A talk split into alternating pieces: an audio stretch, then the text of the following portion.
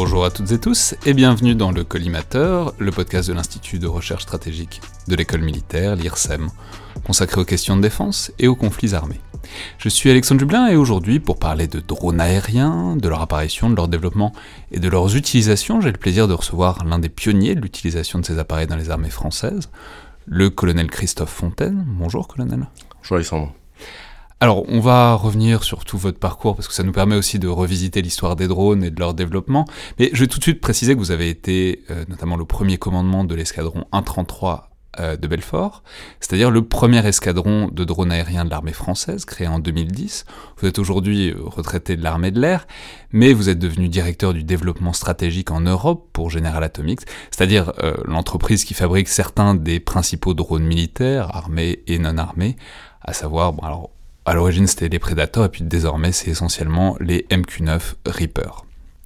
Alors, c'est une manière de dire que même si vous êtes plus directement militaire, vous êtes évidemment encore dans la partie, puisque on sait que la France possède des Reapers euh, depuis 2014, qui sont déployés armés d'ailleurs depuis quelques semaines, notamment au Sahel. C'est une décision qui avait été prise en 2017, qui avait fait beaucoup de bruit à l'époque et que donc vous travaillez désormais pour l'entreprise qui fabrique ces Reapers, en quelque sorte de l'autre côté euh, du miroir donc. Alors, on va revenir sur tout ça, sur ces drones, sur les différents types de drones, sur leur déploiement, sur leur logique, euh, puisque, alors je le précise tout de suite, souvent on associe l'idée du drone, c'est-à-dire l'appareil non habité, avec ce qu'on appelle les SALA, les systèmes d'armes létales autonomes, c'est-à-dire globalement les robots tueurs, alors qu'il y a un million d'étapes et de différences entre les deux, il va falloir en parler, d'une manière générale, réfléchir sur tout ça.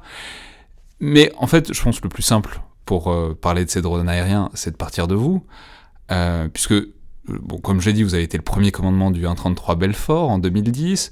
Même avant, vous avez été un des premiers opérateurs euh, de drones aériens euh, dans l'armée française. mais donc, c'est donc bien que vous aviez une carrière avant, euh, dans l'armée de l'air, avant que les drones arrivent. donc, d'abord, peut-être, où est-ce que vous avez commencé et qu'est-ce que vous faisiez quand il n'y avait pas de drones? Ah, bonne question. Alors d'abord juste une petite précision. J'ai bien été le premier commandant d'escadron euh, du 133 Belfort sur Reaper. J'ai mis en service le Reaper. L'escadron Belfort existe depuis euh, janvier 1945 et ses escadrilles depuis 1900, euh, 1914. Mais voilà. Oui, mais c'est quand il s'est dronisé, quoi. Vous étiez quand il s'est dronisé sur Reaper. Voilà. Donc le premier commandant d'escadron sur Reaper. cet escadron mettait déjà en, avant en œuvre les, les drones Harfang sur, mais sur, lequel on, revient, on, reviendra dans un instant. Donc moi, ma carrière euh, est une carrière euh, de, mm, essentiellement euh, passée dans le renseignement. commencé en tant qu'aspirant du contingent, parce que quand ah, le service militaire. encore, on faisait encore son service militaire dans le fin des années 80, et puis une carrière donc progressive volontariat service long, puisque je m'étais assez plu dans cette, pendant cette année passée euh, au service de, de, l'armée de l'air et de la France, puis un contrat, euh, un contrat euh, court, puis un deuxième, puis une, les concours internes à l'école de l'air pour devenir officier de carrière, puis l'école de guerre, et puis le commandement de l'escadron. Il y a un certain nombre de postes de responsabilité à l'issue de cela, avant de quitter l'armée de l'air, après 30 ans donc, de bons et loyaux services dans, dans cette institution. Mais donc vous l'avez dit, vous avez commencé par faire du renseignement. Alors donc du renseignement dans l'armée de l'air, euh, du coup, mais alors c'est quoi le renseignement dans l'armée de l'air? Alors il y a plusieurs facettes euh, dans, le renseignement. Euh, le renseignement a pour vocation première de préparer les opérations, d'appuyer les, équipages et les systèmes d'armes qu'on met en œuvre pour, essayer d'obtenir les effets liés aux objectifs de l'opération. Donc on a des officiers de renseignement qui font... alors il y a trois grandes familles de renseignement, le renseignement d'origine humaine, euh, et le renseignement d'origine image et le renseignement d'origine électromagnétique. Pour faire simple. Hein, donc dans l'armée de l'air, dans l'armée de l'air, vous faisiez quoi Et dans l'armée de l'air, on l'armée de l'air a des capteurs et des, des, des, des, officiers renseignement qui traitent ces, ces, données, donc de renseignement d'origine humaine, c'est essentiellement les forces spéciales, hein, le CPA-10. Hein. Euh, le renseignement d'origine image, eh ben, ce sont les avions de reconnaissance. Euh, donc le, Rafale avec son capteur euh, ROCO-NG, ce sont les drones, ce sont les satellites qui prennent de l'imagerie, et puis ce sont aussi les aviateurs qui prennent des photos au cours de leur mission. Hein, c'est aussi du renseignement d'origine image. Euh, et bon, à l'époque, on avait un certain nombre d'autres capteurs, hein, qui étaient les Jaguar, les F1CR, les Mirage 4, enfin, un certain nombre d'autres capteurs qui aujourd'hui. non, mais du coup, parlons-en directement. Vous, ce, que, ce que vous faisiez, c'était donc quoi Les, photos prises par avion? Voilà, et je termine. Et donc, et le renseignement d'origine électromagnétique, ce sont toute l'analyse de toutes les émissions radar qui, sont, qui évoluent dans, dans le spectre euh, autour, autour des, des, aéronefs. Mon travail était donc de préparer des missions pour des capteurs de reconnaissance photo. C'est-à-dire, on analyse la menace, hein, on, on, on aide le pilote à tracer une route de moindre menace euh, pour aller récupérer le renseignement d'origine image. Euh, et ensuite, au retour de la mission, c'est l'analyse des données images et recueillir aussi celle du pilote et également de ses capteurs électromagnétiques. Et donc, au retour de la mission, on fait une analyse de toutes les données recueillies. Le pilote est un capteur, il voit, il comprend, euh, il, interagit avec son environnement en traversant l'avion. Les capteurs images, donc c'est-à-dire c'est les photos des objectifs qui nous ont été assignés, euh, qu'il va donc falloir analyser. Euh, mais bien, on fait quand même du ROHUM. Le pilote, en quelque sorte, c'est le ROHUM. Hein. Donc le renseignement humain D'origine humaine, puisqu'il voit quelque chose, il compte. Hein. Un, pilote de, un, pilote de, un pilote de reconnaissance est entraîné à compter, à compter les véhicules sur un, qu'il voit sur une route, à reconnaître le matériel. Donc c'est déjà une première indication de ce qu'on va voir. On a le renseignement d'origine humaine, donc ça, d'origine image, pardon. Ce sont les images Hein, recueillis par le capteur. Et puis l'OROM, l'électromagnétique, ce sont bah, encore une fois les capteurs d'autoprotection de l'avion. Et tout ça. Eh ben, Alors, ils mesurent quoi ces capteurs d'autoprotection? Les radars. C'est-à-dire qu'il est capable de dire euh, quels sont les radars qui, qui ont émis un instant. oui, c'est ça. il est capable de repérer l'émission du radar de, et, qu'il a reçu. Et certaines de ces caractéristiques techniques qui vont nous aider donc à comprendre, à vérifier euh, que l'ordre de bataille, qu'on avait euh, la connaissance de l'ordre de bataille euh, avant de partir en mission est bien conforme à ce que le pilote a rencontré, éventuellement à modifier. Ou, euh, Ouais, donc en fait, vous prépariez la mission pour vous assurer qu'il n'y avait pas de mauvaise surprise, et ensuite vous traitiez les infos qui revenaient avec l'avion et son pilote. Donc voilà. Donc c'est extrêmement intéressant. Hein. Ouais, bah j'imagine. Et, et, ça, alors, la différence avec le monde des drones, c'est que pour faire cela, avant, mais au moins dans l'armée de l'air, il fallait avoir un pilote à bord, avec tous les dangers que ça impliquait, parce que alors, euh, on, était confronté à un certain nombre de menaces, de menaces solaires, de menaces RR, euh, adverses. Euh, oui, pas solaire, sol, air. Solaire, ce sont des, oui, des, batteries. Des batteries, euh, les batteries SAM, on appelle ça. À l'instar de ce qui est arrivé à Gary Powers en, avec son U-2 au-dessus de l'Union soviétique. Ben voilà, il était tiré par un missile solaire et à partir de là, ben, il y a eu une évolution et donc les Américains ont arrêté d'envoyer des avions pilotés à bord au-dessus de l'URSS et ont utilisé des satellites. Voilà. donc euh, le drone est venu de là, c'est comment recueillir ce renseignement dans un environnement qui est euh, euh très menaçant. Et, le U2 abattu, c'était en quelle année? 1960. Oui, d'accord. Donc l'idée, c'est toujours la même chose, c'est donc de, récupérer le maximum de renseignements en prenant le minimum de risques à la fois matériel et puis humain. Donc. Et bah alors du coup, on arrive directement au sujet du drone, dont on comprend bien que ça va changer les choses, mais euh, presque pour l'aborder par l'anecdote, c'est quand la première fois que vous avez vu un drone aérien euh, en, action quoi? Alors, bon, j'ai fait beaucoup d'opérations extérieures hein, euh, tout au long de mes 30 années dans l'armée de l'air, et le premier emploi des drones, c'était en Bosnie-Herzégovine, euh, dans le cadre des opérations dans les Balkans, où là, on a découvert des capteurs qui avaient une endurance qui est une des premières caractéristiques du drone, au-delà du fait qu'il n'y a pas de pilote à bord. C'est pour ça qu'on enlève le pilote à bord. Hein. Au-delà du danger, c'est que ça permet aussi à l'avion de voler beaucoup plus longtemps, d'une part, et d'autre part, surtout, c'était les données étaient temps réel là où il fallait attendre que l'avion se pose pour euh, exploiter les films avant de faire le compte rendu. Oui, c'est-à-dire vous, vous alliez développer les films des appareils On avait des, on avait des, des, des, photographes, hein, c'était leur, leur, métier, on avait des spécialités de photographes dans l'armée de l'air, dont le, dont le métier était de développer l'argent, c'était les films argentiques, hein, comme ce que tout à chacun avait avant, de, avant l'ère du numérique. Et donc on développait les films, on analysait ces films. Alors c'était pas du temps réel, mais on avait une contrainte de temps quand même certaine, puisqu'il fallait renvoyer le compte rendu. C'était le standard au temps, 45 minutes après la coupure moteur. Je vous laisse juste imaginer ce que ça peut représenter. Donc le photographe courait auprès de l'avion, récupérait les films, faisait un développement, nous amenait les images, on, les, on exploitait rapidement donc les, les, les 5 ou 10 objectifs, c'est-à-dire en gros c'était un message euh, très simple en disant voilà, il y a tel endroit, il y avait tel type de matériel, etc., etc. Et ça devait partir chez les transmetteurs 45 minutes après le Donc c'était pas du temps réel, mais c'était quand même euh, sous forte contrainte de temps. Là on découvrait qu'on pouvait non seulement voir, dans la durée, mais aussi interagir. C'est-à-dire en temps réel, demander à euh, euh, regarder un autre objectif, le regarder sous un autre angle. donc c'est dès donc, quoi, 92, 93 dans, dans, le milieu des années 90. Donc dès ce moment-là, il prenait des photos et c'était transmis en temps réel au sol. C'était de la vidéo. C'est de la Ce vidéo. qu'on appelle de la full motion vidéo. Donc vous aviez, vous aviez déjà au milieu des années 90 un flux vidéo direct depuis dans un drone. voilà, dans l'O- à- au centre opération de l'OTAN, c'était à Vicenza en Italie, hein, on appelle ça un CAOC, Combined Air Operations Center. Il y avait donc des, des- des transmissions en temps réel d'images par les, les premiers prédateurs américains. Et là, c'est évidemment une, une, ré- une révolution dans, euh, dans les capacités euh, de, de collecte de renseignements. Et ça marchait bien déjà à l'époque? Oui, ça marchait bien. Et ça marchait tellement bien que, euh, eh bien, on est passé. Donc à l'époque, c'était que du ROIM. hein, je reviens sur mon, mes trois types de renseignements. hein, du renseignement d'origine image. euh, ensuite, on a fait du ROM aussi. Donc écoutez. euh, Électromagnétique. électromagnétique. Et puis assez rapidement, on s'est dit, euh, on arrive à détecter, identifier, localiser, identifier. euh, c'est quand même dommage d'être obligé d'attendre. Euh, qu'un avion de chasse vienne avec de l'armement pour pouvoir euh, traiter la cible. Et donc, assez rapidement, on a aussi armé, euh, armé, armé ces, ces- avions sont pilotés à distance, parce que c'est comme ça qu'on les appelle. Ce ne sont pas des robots, je reviens sur votre introdu- introduction, ce sont bien des, avions pilotés à distance et qui sont capables de, euh, donc, de localiser, identifier et délivrer un armement en toute précision sur la cible. Oui, mais c'est très intéressant parce que déjà, on va, on va dissocier tout ça parce que. comment dire? Bon, déjà, un drone n'est pas un robot, donc c'est, il est piloté à distance, mais tout drone n'est pas. Alors, Tout drone n'est pas un robot tueur, tous les robots ne sont pas tueurs, et même tous les drones ne sont pas armés, puisque c'est ce que vous pointez déjà du doigt. C'est que, originellement, euh, et encore très largement, les.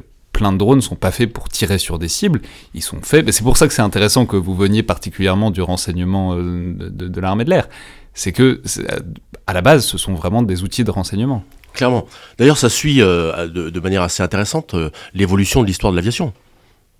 A- pendant la Première Guerre mondiale, on avait des ballons et des avions dont le premier métier était l'observation. Ensuite, pour le réglage de l'artillerie ou des tirs. Et puis ensuite, euh, ben, on a suivi la même logique. On a fait du bombardement. À, l'observation a suivi le bombardement. Et ensuite, la dernière évolution, ça a été le, le combat aérien. Donc on n'en est pas encore là avec les drones.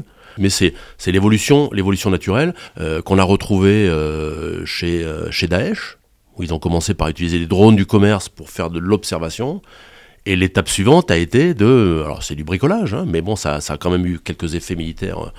Euh, L'effet suivant a été de, d'avoir une charge, de mettre une charge explosive sur ces petits drones d'observation pour pouvoir les larguer sur les objectifs qu'ils avaient Oui, préalablement c'est toujours, le même processus. On Toujours commence le même- par On l'observation. commence par l'observation et, et on assez rapidement, si vous voulez, on s'aperçoit que Oui, les gains, tant qu'on est là. les, gains atten- les gains obtenus par cette observation temps réel dans la durée, on les perdait parfois euh, en n'ayant pas cette capacité à fermer la, ce que les Américains appellent la kill chain ou la targeting chain, hein, donc la chaîne de ciblage, donc euh, finir le cycle euh, en étant en capacité de délivrer l'armement. C'est ce qu'aujourd'hui l'armée de l'air est capable de faire avec l'armement euh, donc de, de ces premiers drones euh, Reaper euh, depuis, la, depuis la fin de l'année.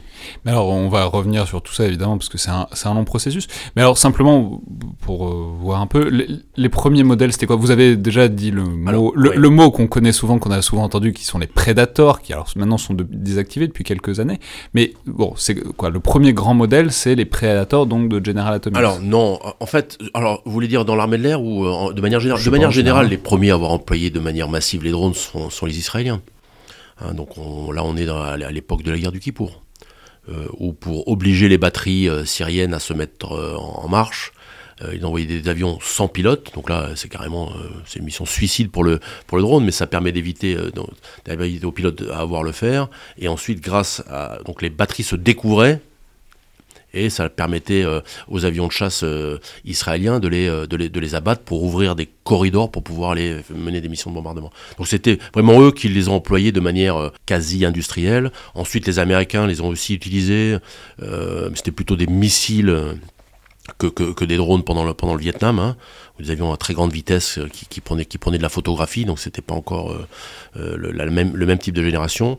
Et ensuite, après, ben, pour l'armée de l'air, hein, c'est quand même ça qui nous intéresse aussi, hein, pour l'armée de les premiers drones, c'est des Hunters, donc c'est américano-israélien, en 97. C'est là où l'aventure drone commence de manière timide, parce que c'est assez nouveau, personne n'y croit, ça ressemble quand même à de l'aéromodélisme.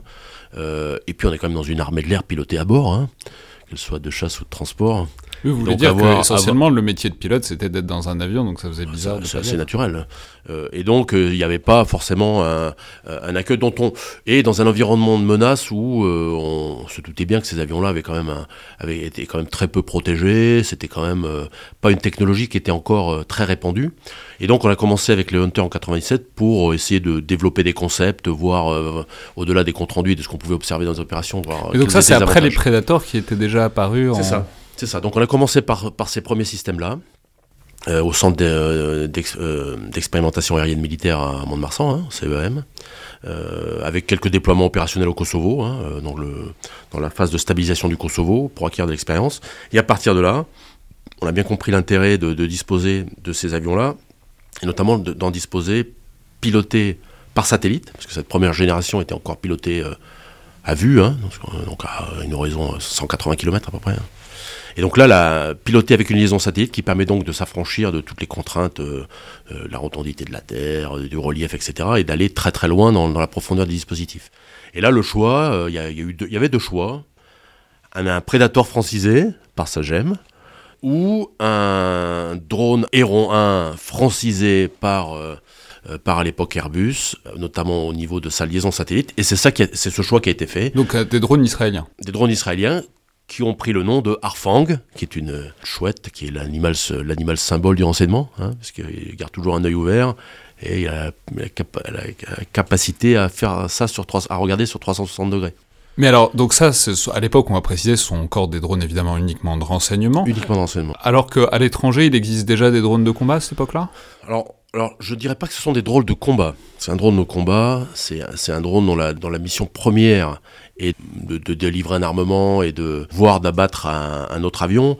Euh, je dirais plutôt que ce sont des drones euh, armés ou armables. Donc, parce que, encore une fois, ça reste, il faut bien comprendre que ce lien ombilical qu'est la liaison satellite ne permet pas une réactivité dans les mouvements de l'avion, à l'instar d'un avion de chasse pil- piloté à bord. Donc ça reste encore, euh, c'est encore très compliqué. hein. À cette époque-là. Même, même encore aujourd'hui, il y a ce qu'on appelle le temps de latence. hein. Il y a une à deux secondes de temps de latence entre l'ordre qui est donné par le pilote euh, euh, dans son cockpit au sol et, euh, et l'avion l'avion en vol. Vous voyez assez facilement que ça ne permet pas d'interagir avec un environnement face à une menace, qu'elle soit solaire ou aérienne, comme, comme n'importe quel autre avion. Donc ce sont des drones de surveillance armés, mais ce ne sont pas des drones de combat. L'autre raison est ce sont des avions, ce sont des motoplaneurs, hein. même un Reaper, ça reste un motoplaneur, dont la mission principale est de rester, d'occuper l'espace aérien au-dessus d'une zone, euh, d'un objectif et de son environnement. L'objectif, c'est de durer.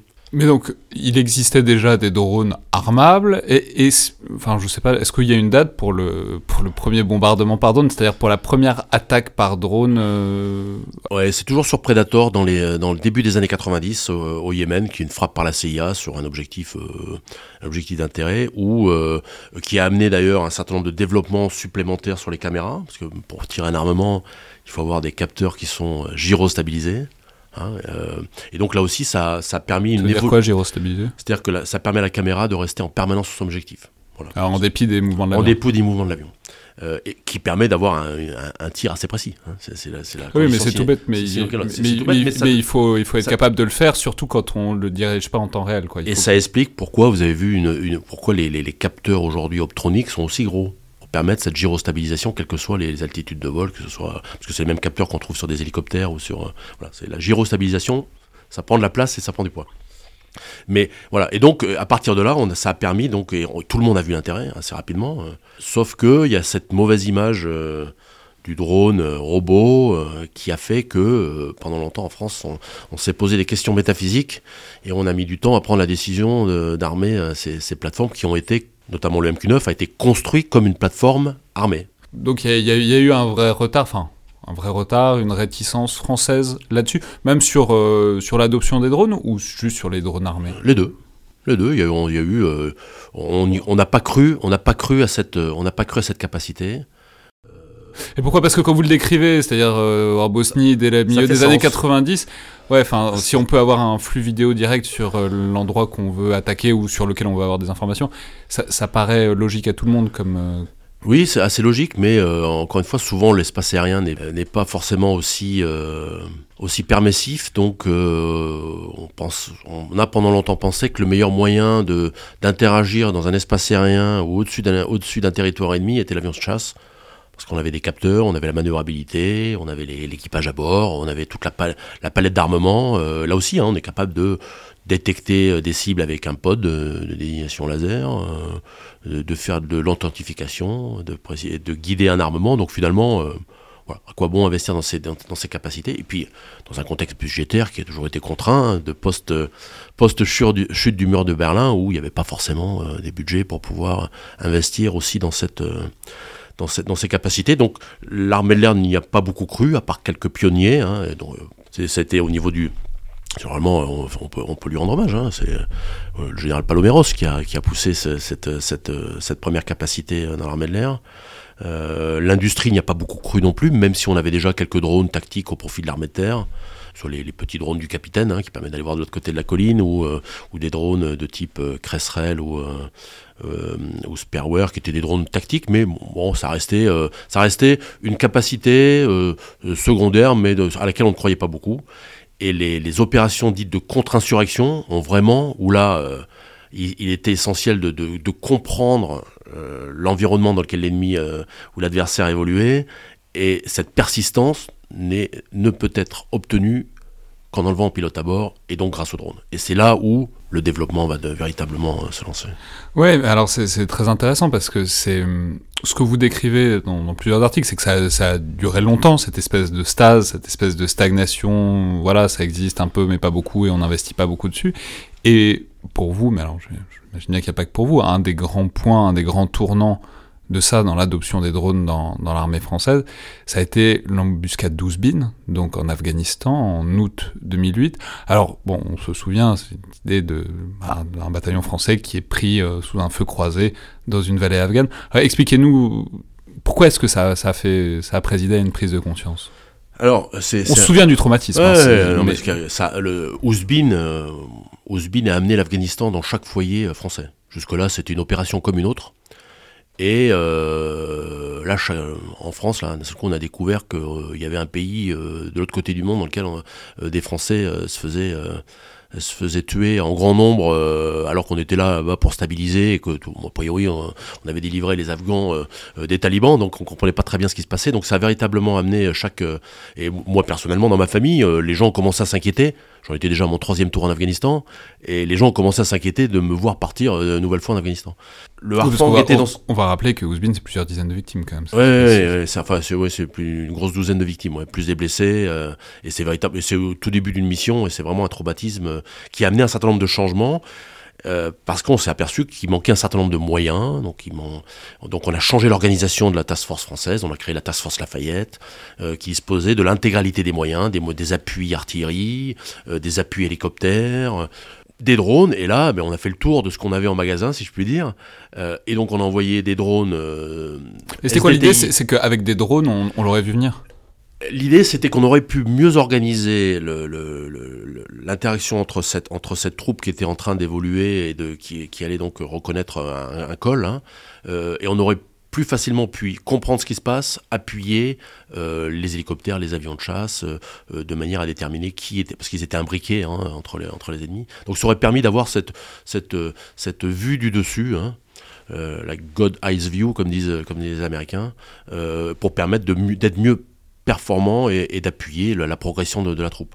Et donc, euh, au moment de cette réorganisation qui a suivi ce tragique événement, et il y avait le Harfang à Mont-de-Marsan en train de, de, avec 5 ans de retard. Donc là aussi, ça a aussi joué. Hein, quand 5 ans de retard sur quoi Sur le programme, la, livraison du programme. Donc là, donc il y avait à la fois l'armée de l'air qui n'y croyait pas trop, il y avait l'industrie qui euh, n'y croyait pas trop, et puis des difficultés à travailler en coopération hein, avec nos amis israéliens, qui est, entre Airbus et IAI, qui a fait que ce programme est arrivé avec 5 ans de retard. Donc là aussi, ça n'aide pas à l'appropriation d'une nouvelle capacité. Hein. Donc du coup, on, bah, on s'est passé de cette capacité en attendant qu'elle arrive. Et donc là, elle était euh, à titre d'expérimentation dans le sud-ouest. On avait euh, surveillé la, venue du Papa Lourdre. Donc on avait créé un, but de défense aérienne auquel le, le Harfang a concouru. Donc on a escorté... Euh, sa sainteté entre son, son, lieu de villégiature et, et, et, on peut souligner que ça s'est très bien passé, que le pape était encore en vie. Et ça s'est très bien passé. C'est une première victoire pour les drones. Voilà, c'était notre, c'était le baptême du feu spirituel. Et ensuite, on est passé aux choses sérieuses. Et donc, dès, dès Ousbin, on, on, a reçu un ordre euh, déploiement. Et donc là, on s'est déployé euh, en, donc, en janvier de l'année suivante, 2009, hein, sur la base de Bagram, qui est la grosse base américaine au nord de, au nord de Kaboul, euh, avec notre modeste capacité, encore expérimentale. Et on a, à partir de ce moment-là, on n'a plus arrêté, puisqu'on a fait l'Afghanistan, Simultanément, il y a eu la Libye qui s'est déclenchée, donc on a fait simultanément Libye et Afghanistan. Donc à partir de 2011. Voilà. Et après, euh, et après la fin de la Libye, euh, on a plié l'Afghanistan et là le Sahel s'est déclenché et, euh, et, ça a continué. Donc le Sahel, les opérations Sahel d'abord avec Harfang, et puis ne le Harfang ne suffisant plus, étant quand même obsolescent puisqu'il y avait une dizaine d'années, eh bien en urgence a été décidé d'investir dans ce qui se fait de mieux dans, dans, cette gamme de drones, hein, les drones avec un MAL, donc moyenne altitude, longue endurance. Oui, alors on va le préciser tout de suite. C'est ce qu'on ce appelle les drones MAL d'une manière euh, générale. Euh, on, va, on va préciser que c'est pas par virilisme ou pour montrer qu'ils sont très forts ou très agressifs, peut-être inconsciemment, c'est-on jamais, mais c'est l'acronyme donc de moyenne altitude. Longue endurance. Longue endurance. Voilà, ça marche aussi en anglais, à medium altitude, long endurance. Par comparaison au HAL, haute altitude, longue endurance. Hein, en gros, il n'y en a qu'un dans sa catégorie, hein. c'est le Global Hawk, euh, qui vole beaucoup plus haut et euh, qui, a, qui, a, un moteur à réaction, donc euh, qui n'a rien à voir, et, par opposition aux drones plus tactiques, qui sont en service dans, l'armée de terre, dont la, différence entre les mâles les mâles et les HAL, c'est que ces drones tactiques ne disposent pas de liaison satellite. Donc sont limités à, un emploi dans un environnement de de jusqu'à 100, 100, 150 km. Et au-delà, dès l'instant où il faut aller au-delà, ben on change de catégorie, on, on utilise des drones, euh, des drones mâles donc, euh, qui sont pilotés euh, par satellite. I'll be holding you so near. You may hear all the angels cheer because we're together. Weatherwise, it's such a lovely day.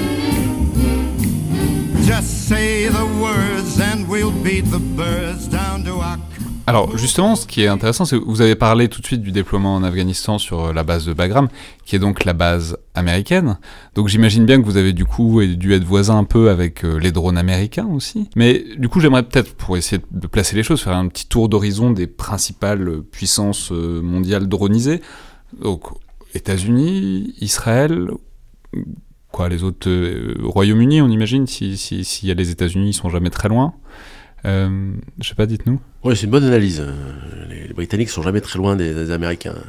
Oui, donc les, les, Il y a un demi-siècle de dossiers. Les, Britanniques, euh, le, donc les, les, Britanniques ont été les premiers en, Europe. On, a les Italiens. Euh, donc les je parle, on, reste dans la gamme des drones mal, hein, euh, parce que sinon des drones aujourd'hui, tout le monde en a.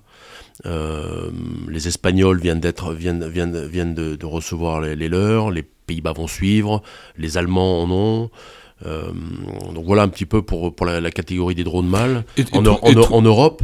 Qui, qui, en a des armés ou armables et qui n'en a pas? Aujourd'hui, les drones armés en Europe, c'est la France et la Grande-Bretagne. D'accord. Il y a d'autres pays qui vont suivre assez rapidement.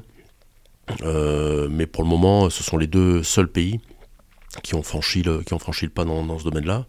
Et puis ensuite, pour, pour, d'autres pays, euh, eh bien, on, assiste à une prolifération des drones armés, euh, essentiellement chinois et turcs. Et aujourd'hui, la France doit être le 15e ou 16e pays à se doter de, de, drones armés. Donc c'est quand même quelque chose qui est, qui est devenu assez naturellement, et encore une fois sans dramatiser et sans parler de, de, Salah, comme vous l'avez évoqué en introduction, euh, ou, de, drone, c'est un effecteur, donc une plateforme aérienne qui interagit dans son environnement comme n'importe quel aéronef parce qu'elle est pilotée, certes à distance, mais elle est pilotée par un équipage entraîné, formé, euh, qui sont souvent des, des anciens pilotes de, de chasse, de transport, d'hélico, euh, et qui évolue donc dans un environnement, dans un espace aérien qui est cadré, à l'instar de n'importe quel aéronef, euh, d'une part, et d'autre part, qui, quand il s'agit d'employer de l'armement, respecte les mêmes règles d'engagement pour délivrer son armement que un pilote de chasse qui, livre, qui délivre une bombe guidée laser, qu'un artilleur qui tire à longue distance avec ou qu'un marin qui tire un missile de croisière depuis son bateau. Il a aucune différence. On respecte le même droit du conflit armé. La seule différence, c'est que tout ce processus est un visualisable en temps réel par l'autorité qui prend la décision, parce qu'on retransmet en temps réel toutes ces données pas seulement au cockpit, mais dans toute la chaîne de commandement, d'une part. D'autre part, tout est enregistré. Donc si tant est qu'il y a un problème, une commission d'enquête parlementaire a tout le loisir euh, de revoir les images, écouter les, enregistrements des voix, des équipages, etc. Euh, et, enfin, ça peut être interrompu à tout moment, en temps réel. Ce qui n'est pas le cas d'un obus de mortier une fois qu'il est parti, ce qui n'est pas le cas d'un missile de croisière une fois qu'il est parti. Euh, voilà, pour, citer quelques exemples. Donc finalement, j'allais dire, bah, c'est le, le meilleur capteur qui doit permettre à, dans, le processus de ciblage dans un environnement euh, sans trop de menaces aériennes ou solaires, hein, de délivrer un armement de précision. Non mais alors du coup, bah, parlons-en en fait, parlons des conséquences opérationnelles puisque vous, venez d'en parler. Une chose que vous avez déjà évoqué, mais je crois qu'il faut commencer par là parce que c'est vraiment le gros dossier, c'est ce que vous appelez la, la permanence. C'est-à-dire c'est le fait que maintenant on peut occuper l'air. C'est ça? C'est la grande nouveauté. C'est la grande nouveauté, c'est cette capacité donc euh, euh, d'occuper l'espace aérien euh, et, d'assurer la permanence de la surveillance. Vous voyez bien qu'on parle plus de reconnaissance. Hein. Reconnaissance, on prend un instantané, on revient, on l'analyse. Oui, reconnaissance, c'était vraiment on envoie l'expédition. C'est un snapshot. Hein. c'est un instantané, une capture d'écran sur un, film qui va continuer, et donc qui vous donne un, instant, c'est comme un sondage, un instantané, le, la vie de l'opinion, voilà c'est pareil, on, faisait, on prenait des instantanés, et entre le moment où, l'avion revenait, on allait les images et on envoyait le compte-rendu, eh ben, le, char avait pu changer de position, le pont avait pu être détruit. Là, on change complètement de, modèle de, recueil de renseignements. Ça va être plus localisé, mais en revanche, on va y rester pendant des heures, Et combien, des jours. Ça, peut, on peut un, disons un drone, euh, prenons un Reaper quoi. Ça peut rester combien de temps Alors un Reaper, ça vole 24 heures. La, génération actuelle hein, des MQ9A, la, génération suivante, MQ9B, donc euh, qu'on est en train de, proposer d'ailleurs, un certain nombre d'armées de l'air, euh, euh, dont l'armée de l'air française, a une endurance de 48 heures. Je fais volontairement un silence après ça. Hein, c'est-à-dire que, c'est-à-dire que, on va aujourd'hui parler en temps sur zone, en jour. On change complètement de modèle. Alors, évidemment, à un moment donné, il faut relever le drone. Donc, ce qu'on fait quand on a besoin d'une persistance de la surveillance qui peut durer des jours, des semaines, des mois. Hein. Euh, eh on assure une rotation de drones, ce qu'on appelle une CAP, un Combat Air Patrol, ou une orbite permanente de surveillance armable multicapteur, une OPSAM, par la relève de drones. Il en, faut combien pour... Euh, je, sais sais pas, parce que j'imagine qu'une fois qu'un drone revient au sol, ensuite, il bah, n'y a, a, pas que les barres très rechargées, quoi. Il y a d'autres trucs à faire. Bah, oh, non, c'est comme n'importe quel avion. Il faut remettre du pétrole et ça repart. Donc, euh, généralement, un système de drone, c'est deux cockpits et trois avions. Et avec ça, on est capable d'assurer. Alors, l'élément limitatif, vous l'aurez compris, hein, c'est le nombre d'équipages qui est capable de, hein, durer. Parce qu'il y a une phrase que j'aime beaucoup, hein, que je cite beaucoup dans mes articles, euh, et je, la dis toujours en anglais parce que ça me permet de faire un, jeu de mots. c'est There is nothing more manned than an unmanned system. Il y a une dimension euh, et qui est l'élément limitatif aujourd'hui. Aujourd'hui, c'est-à-dire il n'y a jamais autant d'équipage que dans un appareil sans équipage. C'est ça manière parce qu'il faut assurer cette il y, a la, durée du vol, il y a la permanence de la surveillance qu'on va organiser comme, comme on l'indiquait à l'instant, et puis il y a le fait qu'il y a les capteurs qui diffusent en permanence pendant toute la durée du vol, et les capteurs qui sont optiques, électromagnétiques, et donc là on a toute une quantité de données qu'il va falloir analyser de manière à pas passer à côté d'un renseignement euh, intéressant. Non mais alors très bien, du coup allons-y, parce que c'est en fait c'est ça qui est génial avec le fait de vous recevoir, c'est qu'on peut, on peut en parler directement. Ça se passe comment Donc ce cockpit, on, voit bien que vous avez gardé l'image du cockpit, mais que donc évidemment vous n'êtes pas littéralement dans un cockpit, mais donc c'est donc une salle où il y a des gens qui opèrent un drone. Alors déjà, vous êtes combien alors, un équipage euh, à la française, euh, parce qu'on n'opère pas tout à fait euh, la même manière que les Américains, même si on retrouve les mêmes, mêmes membres d'équipage, mais ils sont un petit peu plus dispersés pour, pour des raisons d'organisation. Nous, on a choisi un modèle qui reprend trois grandes familles de, de métiers qu'on avait déjà dans la reconnaissance, c'est-à-dire le pilote, l'officier renseignement, l'interprétateur photo ou l'analyse électromagnétique. Voilà, c'est trois grandes familles. Donc il y a trois personnes. On a rajouté je vais venir, on a rajouté une quatrième personne qui est l'opérateur capteur. Donc on a quelqu'un qui pilote l'avion, qui est en charge qui est le commandant de bord, même s'il est au sol, de l'aéronef, donc il est en charge de la sauvegarde de l'avion, de, de, son pilotage, de la gestion du pétrole, de l'interaction radio avec l'environnement, avec les autres avions, avec le, les contrôleurs au sol. Là, ça, c'est le, le, commandant de bord. Ensuite, on a l'opérateur capteur qui est donc en charge de, du capteur principal électro-optique en temps réel, euh, et aussi de la, la, caméra, quoi. de la caméra, de la désignation laser, hein, qu'on fait de la désignation laser avec cette caméra. On a un coordinateur tactique, euh, c'était mon métier, donc qui est un officier renseignement, qui a donc le charge, lui, il pilote la, manœuvre renseignement de l'avion. Donc il s'assure que le recueil renseignement qui est effectué au moyen des multiples capteurs qui sont à bord soit conforme à ce qu'on a aux ordres de recueil qu'on a reçus. Et enfin, on a la, la quatrième personne qui est donc l'interprétateur photo, qui lui en temps réel va analyser les images, les comparer avec ce qu'on a en banque de données, les comparer avec des images euh, qui ont été prises par d'autres capteurs. Donc on peut regarder en temps réel euh, une, un, un, une, cible ou un, environnement au travers de, de, cette, de ce capteur électro-optique infrarouge et le comparer avec une image ROCO, euh, reconnaissance rafale prise la veille, ou une image satellite infrarouge. Voilà. Donc, et, on fait donc en temps réel cette fusion du renseignement, on a parlé du électro-optique, mais on a aussi un radar, donc on fait aussi des images radar, tout ça simultanément. Et donc cet équipage, ça qui fait sa force, ça qui fait la force du modèle, c'est que cet équipage planifie les missions ensemble, les fait ensemble, euh, et l'effet dans la durée. C'est-à-dire qu'on va rester pendant 2-3 mois sur le, sur le théâtre d'opération, et donc on va avoir une appréciation du théâtre très fine. Et le dernier avantage, c'est que comme on est sur le terrain, on est vraiment on est déconnecté de la famille, on est complètement connecté, on est complètement connecté avec ceux pour qui on travaille, c'est-à-dire les, les troupes au sol, qu'elles soient euh, les, les, troupes conventionnelles. Euh, ah, mais ça, on va revenir dessus parce que ça, c'est une grosse différence aussi ouais. avec les États-Unis. Mais ok, donc vous êtes quatre dans la pièce. Déjà, ça dure combien de temps? Parce qu'on a bien compris que bon, l'avantage, c'est que bon, le drone se fatigue peu ou pas. Enfin, bon, il faut, il faut, le, il faut le, le faire le plein de temps en temps, mais bon, voilà. Euh, évidemment, les opérateurs se fatiguent moins que s'ils sont en l'air. Mais enfin, quand même, vous vous fatiguez, vous avez, donc vous n'allez pas passer 48 heures, euh, vous n'êtes pas sur le rythme du drone, donc vous, vous, restez combien de temps dans la on pièce? prend, On prend des créneaux de 2-3 heures. Voilà. donc en, en fait, ça veut dire... Donc, on, fait... on tourne, on a des shifts. Voilà. Ouais, donc en fait, ça veut dire qu'il faut beaucoup d'équipage, il faut 4-5 équipages pour un cockpit? Alors, tout dépend de la richesse euh, de l'armée de l'air. Non, mais je sais pas si on fait un truc donc, sur 24 donc, heures et que c'est 3 heures chacun. Bah, typiquement, enfin, c'est des créneaux de 3 heures. Donc, on prend, euh, on prend deux créneaux de 3 heures. Après, ça dépend de l'intensité de la mission, euh, du nombre d'avions en l'air. Euh, mais en moyenne, on prend, on, en fonction du nombre d'équipages. Au début, on prenait beaucoup de tours parce qu'on était très peu.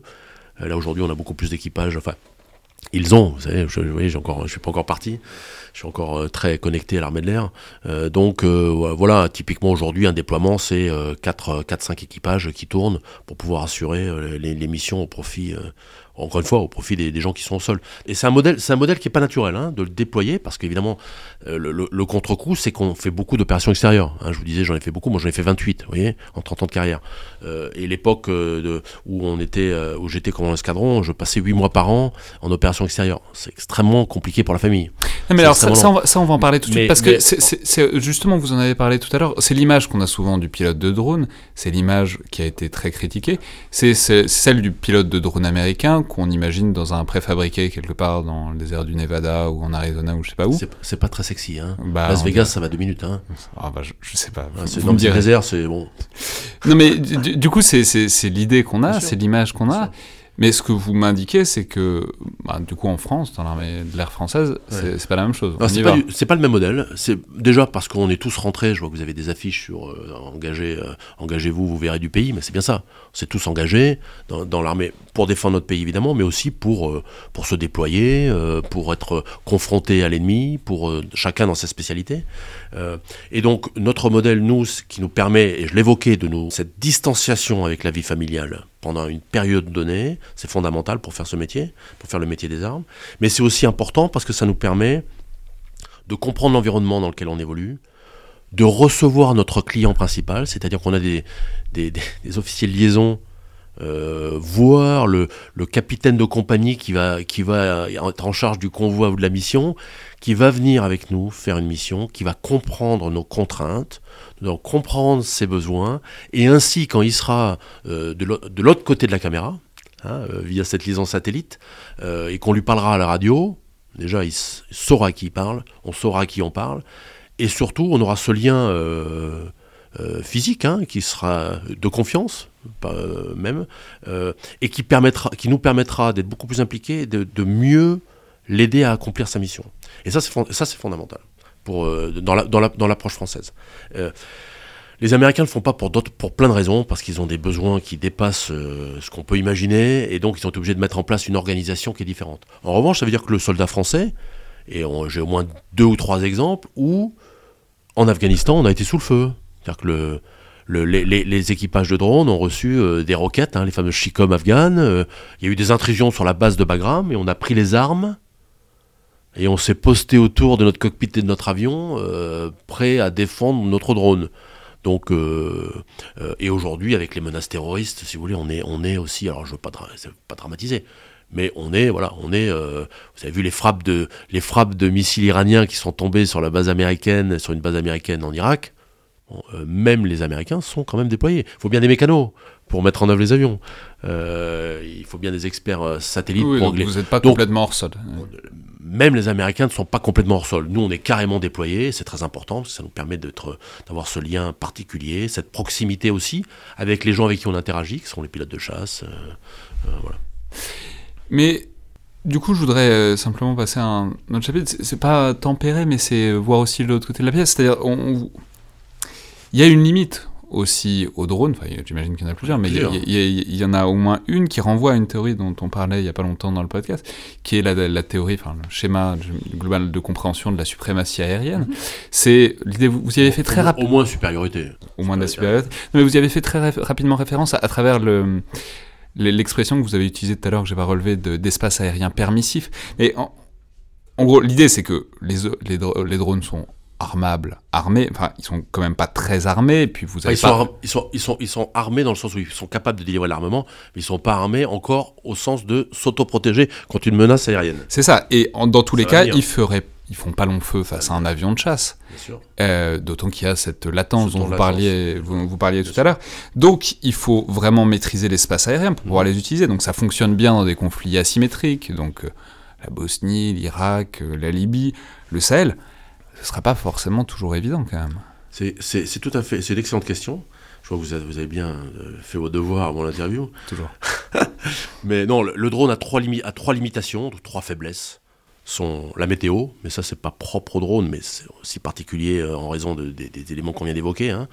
Euh, la limitation ensuite c'est la menace cyber, puisqu'on dépend quand même, on a un cordon ombilical numérique établi par cette ligne qui peut être brouillé. Euh, euh, donc c'est la deuxième faiblesse. Et la dernière, c'est bah, la, voilà, la, menace aérienne. Donc aujourd'hui, on arrive à se soustraire en volant dans un environnement de type contre-insurrectionnel, en volant aux altitudes dans lesquelles on évolue, euh, autour de, de, 20 000 pieds, donc 8 000 mètres, à se, à se soustraire aux, menaces solaires type petit calibre, artillerie. on va pas, va pas taper un drone avec une roquette. Voilà. Donc on arrive à se soustraire de ça. En revanche, aujourd'hui, sur un certain nombre de théâtres, euh, on s'aperçoit que eh euh, même euh, des, des, insurgés commencent à, disposer de, commencent à disposer de moyens solaires qui permettent d'aller abattre des avions pilotés à distance à cette altitude-là. Donc, c'est pas une arme qui ou du moins dans sa configuration actuelle de motoplaneur euh, armé, euh, euh, bardé de capteurs, c'est pas une arme qui a aura un temps de survie extrêmement élevé dans un conflit traditionnel symétrique. Oui, mais même c'est intéressant parce qu'il y a une, une, actualité il n'y a pas si longtemps, c'était l'été dernier, au-dessus ou pas tout à fait au-dessus de l'Iran, il y, y a, un Reaper qui s'est fait... Alors, c'était pas un Reaper, c'était un Global Hawk. Donc c'était un, avion de... Là, alors pour le coup, on était dans la catégorie des halles. Bon, euh, et donc voilà, bah, c'est un excellent exemple. Mais il y en a eu d'autres. Euh, vous savez qu'au-dessus de la Libye, en ce moment, il y a, des drones qui, tombent euh, toutes les semaines. Hein. Euh, que ce Non, soit, savais pas, mais- ce soit bon, il faut regarder, faut regarder sur le, dans, dans- c'est dans la presse, hein, mais euh, il y, a, il y a beaucoup les, les Émirats, il y a beaucoup de, de, de nations euh, qui soutiennent les, les deux camps qui s'opposent pour la conquête de Tripoli et qui mettent en œuvre des drones mâles. hein. ça revient à votre question là, qu'il y a des drones mâles. hein. Donc il y a des drones chinois qui volent, il y a des drones turcs qui volent. Et ils se font abattre par des avions de chasse ou ils se font abattre par des missiles solaires? Les deux. De ce qu'on en sait, les deux. Donc, Il a- voilà, a- n'y a pas encore de duel de drones. Non, non, non. Alors, ben, non, parce que euh, un, on n'a pas encore. Alors, Atomics, on a déjà fait des essais. hein, on a déjà fait des essais avec des missiles euh, RR, un guidage infrarouge, donc ça marche très bien. hein. Euh, et, encore une fois, ça peut être euh, au-delà du, combat euh, aérien, euh, du dogfight, hein, une plateforme qui assure une persistance et qui est capable de livrer sur de longues distances des missiles qui seraient guidés par un autre radar. hein. Vous savez qu'on rentre dans un monde de, de, de, de- de- d'interconnexion des effecteurs où l'effecteur qui guide n'est pas forcément celui qui tire.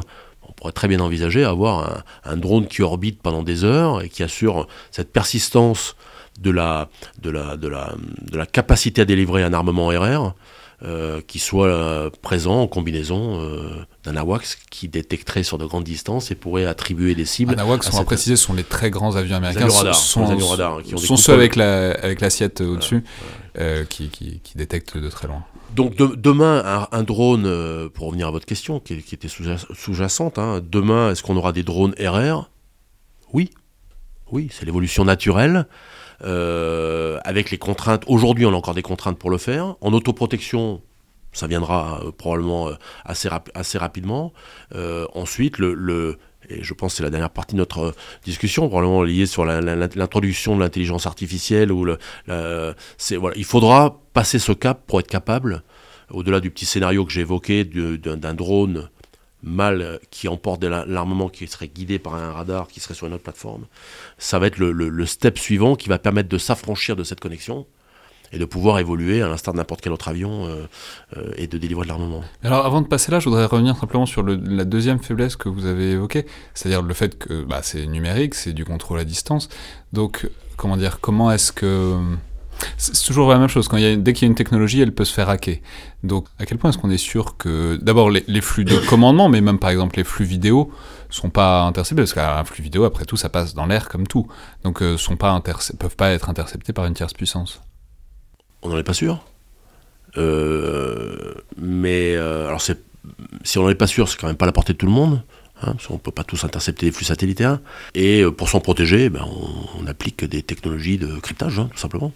Donc toutes les liaisons, que ce soit les liaisons de pilotage euh, ou les liaisons de, de- de transmission de données, euh, sont protégées. Voilà. Vous comprendrez que je ne puisse pas aller euh, plus dans le détail.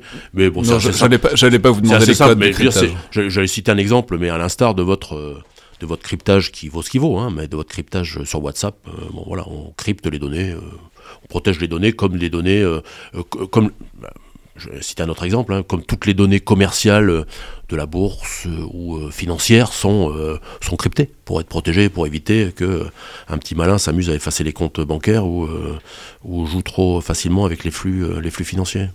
Mais, mais c'est une vraie, c'est c'est une- vraie contrainte.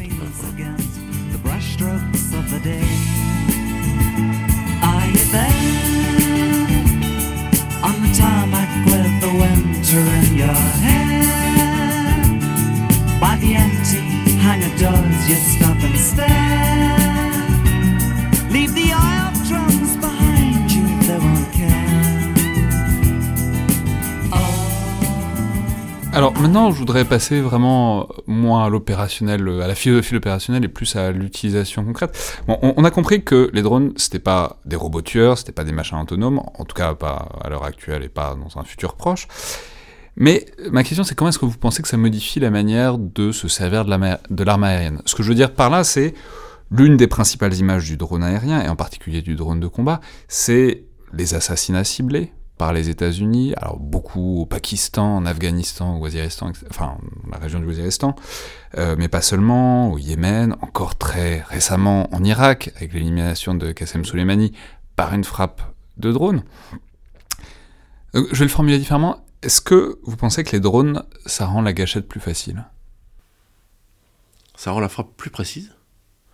Ça permet de délivrer une frappe dans, un contexte où parfois il faut attendre euh, des mois pour avoir cette fenêtre de tir? Le temps moyen de, c'est des documents qui ont fuité, hein, donc je ne trahis pas de secret, hein, mais le temps moyen de surveillance euh, avant la délivrance d'une frappe sur une cible identifiée comme terroriste dans, le, dans la corne de l'Afrique euh, ou au Yémen, c'est 9 mois. 9 mois H24. On ne peut pas faire autrement que d'utiliser des drones. En revanche, pour revenir aux exemples que vous avez cités d'emploi euh, euh, du drone par, par la CIA, euh, c'est un emploi clandestin. Donc on est hors cadre juridique, quel que soit le système d'armes. Hein, pendant la guerre froide, euh, il y avait le fameux parapluie bulgare, euh, où il y avait des accidents, de, des accidents euh, de, de circulation provoqués, où dès l'instant où c'est clandestin, euh, le problème n'est pas le drone. Le problème est la décision politique euh, de sortir du cadre euh, juridique du droit du conflit armé pour employer la force pour éliminer un adversaire. C'est pas le problème du drone. On utilise le drone parce qu'il permet d'avoir cette surveillance dans la durée qui, est nécessaire pour la délivrance d'un armement précis à un moment donné, mais ça ne... D'accord, philosophiquement d'accord, mais en fait, si, parce que les instruments déterminent et influent aussi sur euh, les doctrines d'emploi. On peut en discuter. Je, je suis êtes pas forcément convaincu? pas convaincu. Non, c'est juste, c'est une nouvelle, c'est une nouvelle arme à l'instar du, euh, du, du satellite, à l'instar de, de, et encore une fois, c'est une nouvelle arme dans un contexte particulier qu'on a évoqué pré- euh, précédemment. On a sinon la supériorité aérienne, ou au moins l'accord du pays en question pour survoler. Être naïf pour imaginer que le Pakistan n'a pas donné son, autorisation au drone euh, américain à opérer au-dessus de son espace aérien et à délivrer de l'armement euh, dans les zones tribales. Il y a évidemment un accord euh, entre, entre les deux. Donc, et cette action clandestine, et ça a été prouvé par un certain nombre de documents, vient bien des plus hautes autorités, euh, à savoir le président américain qui définit, et d'ailleurs Obama, c'est pittoresque de voir qu'Obama, hein, avec toutes ses, euh, grandes idées, euh, d'ailleurs avec un prix Nobel de la paix dès la première année de son, mandat, a été celui qui a le plus utilisé dans un cadre extrajudiciaire cette arme parce qu'elle lui permettait. Auparavant, elle était tirée, et on faisait, il faisait la même chose avec des missiles de croisière. donc, mais euh, vous voyez, voilà, c'est là que c'est très intéressant. C'est que la question, c'est euh, pour ça que je dis aussi que l'instrument détermine euh, la doctrine. C'est que il faut réfléchir en termes d'alternatives. C'est-à-dire, est-ce que euh, la frappe de drone, l'assassinat ciblé, c'est euh, le, le- le- ça remplace le parapluie bulgare? Mais bon, un bulgare qui arrive avec un parapluie en plein Waziristan, ça se repérerait. Donc, euh, non, mais ce que je veux dire, c'est que l'alternative crédible, bah, c'est une question d'ailleurs. C'est soit un missile de croisière, mais un missile de croisière, est-ce qu'on l'emploierait aussi facilement? Soit euh, peut-être une troupe qui arrive dans un village. Et, mais est-ce que ça se ferait aussi facilement aussi? Vous voyez, c'est- c'est- c'est-à-dire les alternatives. À la fois, on perçoit qu'elles seraient potentiellement bien plus destructrices, et en même temps, on perçoit aussi que du coup, ça retient un certain nombre d'actions qui sont rendues possibles par les drones. on a, on a augmenté la capacité de l'arme aérienne à offrir des possibilités d'action dans la manœuvre de ciblage. Et évidemment, mais encore une fois, dans un environnement qui est quand même très particulier, où on a à minima la supériorité aérienne, et sinon, et, et, et, l'autorisation, au moins tacite, de, de, la nation souveraine. Pour parler autrement, la CIA n'enverra pas un drone en France euh, flinguer un terroriste euh, euh, ou dans un pays de l'OTAN flinguer un terroriste. C'est la science-fiction. D'accord? Oui, mais ça, ça, ça résout pas le problème si on pense que le problème il y a, de dire que du coup, c'est une arme qui est, qui est réservée pour les pays pauvres. Alors, réservé par les. Je suis pas sûr de comprendre votre question. Qui, qui est réservée à destination des pays qui peuvent pas se. Bah, c'est pas des pays pauvres, c'est des pays qui acceptent que dans leur, dans leur environnement, qui ont un environnement, qui sont plus ou, qui ont des zones dans lesquelles leur contrôle, et on parlait des zones tribales d'alors, parce que vous avez cité l'exemple du Pakistan, et quand même, il y a des zones qui échappent complètement euh, au contrôle de- des autorités euh, du, du gouvernement en question, euh, au-dessus duquel il y a une menace solaire qui est nulle, ou très faible, encore que vous avez vu en Afghanistan les avions qui tombent, hein. Je dis pas qu'ils sont abattus, mais un certain nombre d'avions qui tombent. Donc ça permet d'aller chercher des, terroristes dans des sanctuaires qui jusque-là étaient inaccessibles. Ça change pas fondamentalement, et aujourd'hui il y a quand même une évolution, pour ce qui est au moins de l'armée de l'air française et des, forces armées françaises, ça change pas euh, fondamentalement l'emploi, c'est-à-dire un emploi dans le cadre d'une manœuvre de ciblage interarmée, dans laquelle on va chercher à utiliser le meilleur capteur pour obtenir, et le meilleur effecteur pour obtenir le- l'effet souhaité dans le respect du, du droit des conflits armés.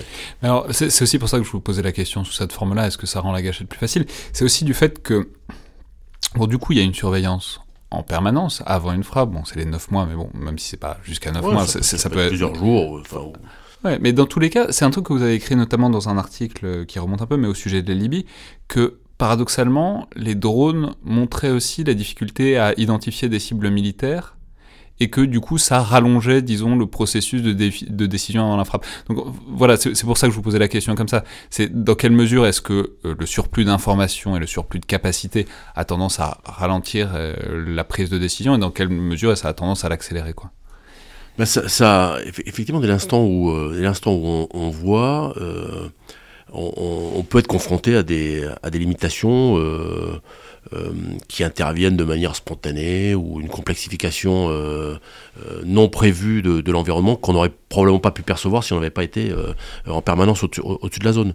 Donc ça peut à la fois ralentir parce que chacun va vouloir de plus en plus avoir une preuve avant de, délivrer un armement, et puis a surtout le- les, les contraintes liées, les, contraintes légitimes liées alors à, à le- limitation de l'emploi de la force, hein, euh, pour, euh, et c'est pas parce qu'on voit qu'on comprend forcément.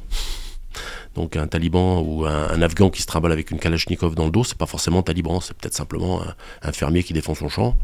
Euh, et pour autant, voilà, le fait de voir, hein, l'essentiel est invisible pour les, pour les yeux, hein, pour, pour, pour citer Syntex en sortant un petit peu le contexte, en sortant un petit peu du contexte, mais pas parce qu'on voit forcément qu'on comprend. Et finalement, on s'aperçoit que on peut être amené à, voir, mais ne- que la, vision de ce qui se passe, dès l'instant où l'individu ou, euh, la, cible ne, ne- ne remplit pas toutes les conditions, ne la rend pas forcément légitime pour une frappe.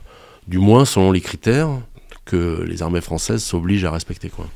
Ouais, mais, alors du coup, la con- conséquence, c'est aussi, euh, est-ce que c'est, euh, je sais pas, pas, forcément pour vous, parce que, mais j'imagine que vous avez côtoyé des Américains, enfin, mais d'une manière générale, est-ce que pour euh, le pilote, l'opérateur de drone au sens large, est-ce que c'est parfois, euh, je veux dire, plus dur, c'est-à-dire, si, on reprend le contexte avant, quelqu'un qui va faire une frappe en hélicoptère ou en avion de chasse, il arrive, il tire, il repart. Il, il, il a rien vu avant, il a rien vu après. Aujourd'hui, vous restez, alors même si vous n'êtes pas H24, mais vous restez des mois, des semaines euh, avec les mêmes personnes que vous voyez dans un village ou sur une zone. Et ensuite, je ne sais pas si vous-même vous avez fait des frappes ou pas, mais on n'a pas besoin de, préciser. Mais est-ce que ça fait quelque chose de différent, quoi, dans, la relation à la cible et à l'emploi de la force, même du point de vue de l'opérateur lui-même? Bien sûr, c'est pas négligeable, mais euh, est-ce que c'est fondamentalement nouveau par rapport à ce que peut vivre un, tireur d'élite du GIGN quand euh, il délivre le feu en appui euh, pour, parce qu'on n'arrive pas à contrôler un forcené? Encore une fois, est-ce que, voyez, ce couple fusil de précision, euh, lunettes et opérateur ne ressemble pas étrangement à cet équipage de pilotes de drone capacité du zoom de la lunette permet au, au tireur d'élite Parce qu'il de, reste très longtemps au même endroit en surveillant.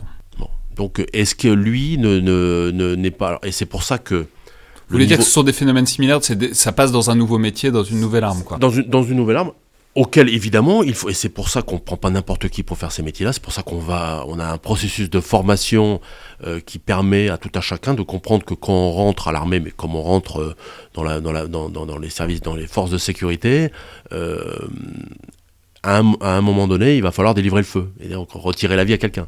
Ça, demande un, minimum de préparation. La différence fondamentale, c'est que là, effectivement, on, peut le voir dans, dans, dans, dans, toute la, dans, dans tous ces détails. hein, et, parfois, effectivement, c'est, pas- ça, ça peut être traumatisant. C'est aussi l'avantage de faire ça en équipage. C'est aussi l'intérêt de le faire en étant euh, en opération et ne pas rentrer le soir immédiatement à, à l'issue de la mission, euh, euh, voir sa famille et être confronté à des problématiques qui sont complètement euh, futiles par rapport à ce qu'on vient de ce qu'on vient de vivre et ce qu'on vient de faire. C'est pour ça qu'il y a les sas de décompression, même pour les gens qui partent, qui ne sont pas forcément équipage de drone. hein. Vous savez qu'on partait 4 ou 6 mois en, en- en Afghanistan et on avait mis en place des sas de décompression. Alors les sas de décompression, on, va, on va juste le préciser, c'est pour tous les gens, les militaires qui partent en OPEX, ils, ils rentrent pas directement en France, il y a toujours un moment, une semaine, deux semaines, où ils vont ailleurs faire autre chose pour avoir vraiment un sas qui les ramène vers leur vie euh, C'est française. ça, c'est qu'on les, les réhabitue à la normalité de, de, de, de, la, de, la, vie civile euh, et pas les laisser revenir avec euh, tous les traumatismes qu'ils ont pu emmagasiner ce qu'on appelle les tr- stress post-traumatiques. hein, Mais, mais ça, ça, ça, c'est intéressant parce que c'est une critique qu'on a beaucoup faite justement des, des pilotes de drones américains. C'est l'idée. oui, enfin, non, mais autour, il y, a quelques- il y a quelques statistiques, il y a quelques articles. autour de l'idée d'une déréalisation, d'une enfin ludification, c'était l'idée qu'on est tout seul dans son Algeco devant un écran et où est la différence entre le jeu vidéo et bah, alors on comprend bien que c'est différent de l'armée française puisque vous êtes sur le terrain. Enfin, on- ils sont sur le terrain. Je, je- je- je les refais dans l'armée française, mais voilà, comment est-ce que, est-ce que, vous- puisque vous avez vu des Américains, vous avez vu euh, comment ils faisaient, comment est-ce que, que- que- que- voilà, quelle est la vérité dans Bon, c'est un petit peu une autre philosophie. Ils sont en guerre depuis le 11 septembre et donc euh, ils se posent pas de questions métaphysiques.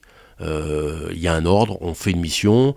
Euh, ils ont le moins de troupes qu'on a déployées au sol, le moins de risques qu'on prend d'avoir des pertes, qui pour eux, euh, hein, le, Vietnam a été traumatisant hein, et a, eu des conséquences stratégiques sur l'emploi de la force aux États-Unis. Bon, ça a changé un petit peu après avec, euh, la, guerre du Golfe et aujourd'hui encore, encore plus avec le, de- depuis, la, guerre en Afghanistan et le, et le 11 septembre. Mais il y a toujours cette tendance à pourquoi risquer la vie d'un, d'un- d'un- de- d'opérateur ou d'ho- d'homme quand on peut faire ce métier-là euh, à distance. Donc ça, euh, donc il y a une, autre philosophie. Euh, l'autre, élément de réflexion, c'est que leur système est organisé ou principalement donc on est en, en pilotage à distance, donc on n'est pas sur le théâtre.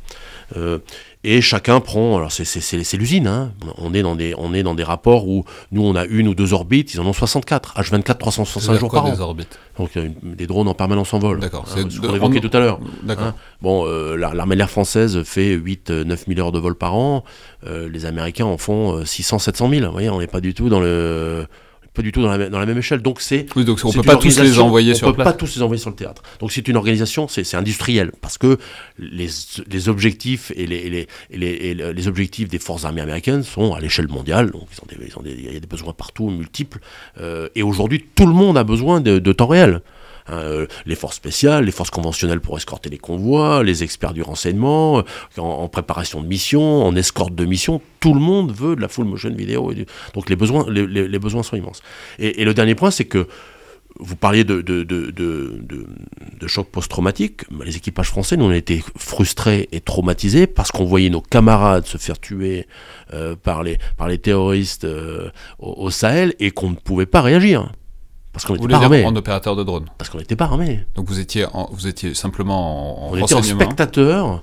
Euh, alors on avait une capacité d'interaction dans le sens où on pouvait parler à la radio, on pouvait les guider, on pouvait éventuellement euh, illuminer, euh, mais, mais parfois on pouvait rien faire. Donc, vous voyez, c'est une autre forme de, de stress, mais ça se gère. Encore une fois, les, les éco- c'est pour ça qu'on passe par les écoles militaires, c'est pour ça qu'on fait l'entraînement, c'est pour ça que on se prépare à ça. Et, et je, je vous dis ça pour- pourquoi c'est important? Parce que devant l'immensité des besoins, il y a eu une tendance aux États-Unis à à baisser le niveau d'exigence euh, des équipages, dans le recrutement des équipages, et c'est le danger vers lequel il ne faut pas aller.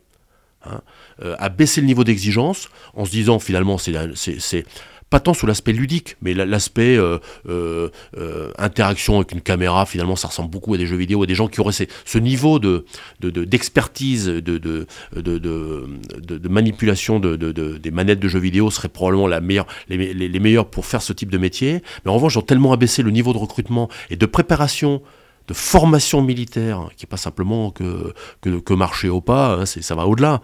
hein, prendre conscience que on, va délivrer de l'armement, on va potentiellement tuer des gens, c'est pas naturel, pas naturel pour un être humain. hein. Euh, et donc ils, ont, ils, sont, allés très très loin dans, l'abaissement de ces seuils, ce qui explique qu'à certains moments, un certain nombre de gens ont eu des problèmes psychologiques liés à ces nouveaux métiers. Maintenant, ces problèmes de vous, stress vous en avez parlé, vous, vous en avez parlé rapidement tout à l'heure, mais précisez-le nous je suis peut-être parce que vous, nous disiez qu'il y a des pilotes de, il y a beaucoup des, des pilotes de drones qui sont d'anciens pilotes de chasse.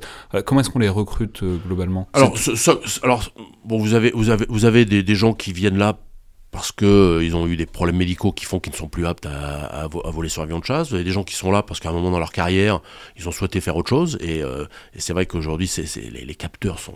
Mais ce que je veux dire, c'est que, c'est que maintenant, on. Est-ce que c'est toujours Alors, des gens qui viennent de l'armée de l'air ou J'allais venir, j'allais Ouais, vous- c'est ça. j'allais répondre à votre question de manière en essayant de, de, de, de, de dépeindre le, le- le- la, la- la- la totalité du, du spectre. Donc on a commencé avec des gens qui, étaient, qui avaient de l'expertise. Il fallait une expertise pour voler, une expertise pour tirer, une expertise pour mettre en œuvre des capteurs. Donc on a pris des experts. Ensuite, ensuite, on a pris des, des, des gens euh, euh, qui euh, qui avaient qui avaient bon, je l'évoquais des, des, des problèmes des problèmes médicaux. Et puis ensuite, on a aujourd'hui, on recrute de- des gens pour être pilote de drone, qui n'ont pas forcément tout ce bagage opérationnel et aéronautique et de renseignement euh, pour venir parce que bah, C'est une spécialité dans l'école de l'air? Aujourd'hui, aujourd'hui, c'est une spécialité dans le recrutement des- du, corps des- du, du personnel navigant. C'est une spécialité euh, pilote de drone, c'est une spécialité comme opérateur capteur.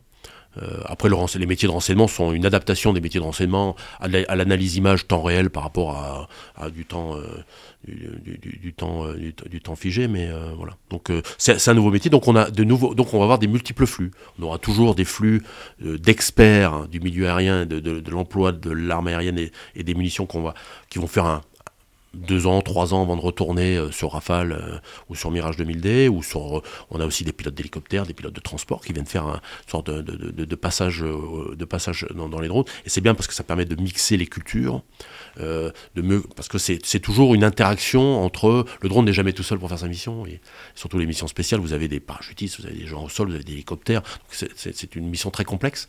Et donc cette, ce brassage des cultures entre un pilote de CISAR qui viendrait faire hein, le combat de search and rescue, la récupération des, des, des équipages euh, éjectés chez l'ennemi, mais qui viendrait faire un passage de 2-3 ans, bah, il apporte une culture.